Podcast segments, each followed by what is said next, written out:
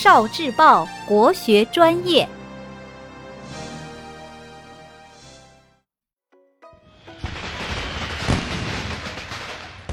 元日，爆竹声中一岁除，春风送暖入屠苏。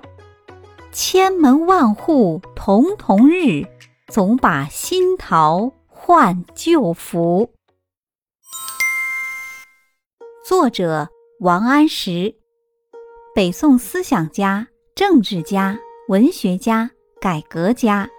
唐宋八大家之一，唐代柳宗元、韩愈和宋代欧阳修、苏洵、苏轼、苏辙、王安石、曾巩。王安石被称为王文公、王荆公、王林川。小学阶段，王安石的其他诗词：梅花。墙角数枝梅，凌寒独自开。遥知不是雪，为有暗香来。书胡因先生壁，茅檐长扫净无苔。花木成畦手自栽，一水护田将绿绕，两山排闼送青来。泊船瓜洲，京口瓜洲一水间，中山只隔数重山。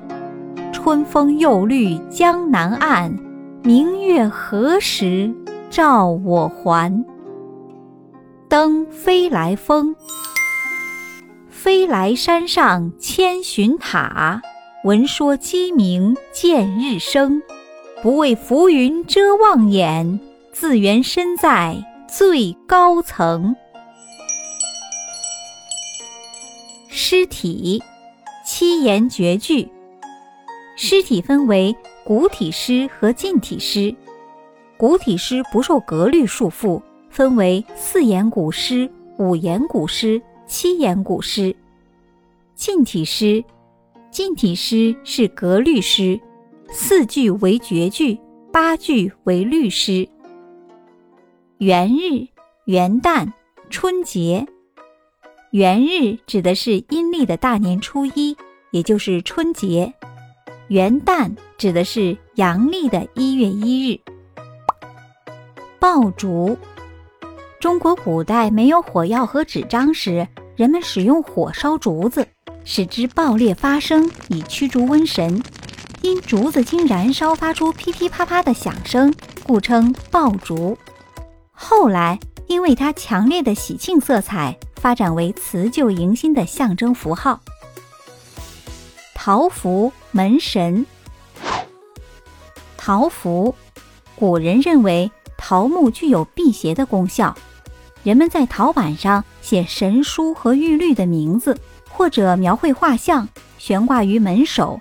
起到祈福避祸之功效，这就是最早的桃符。门神、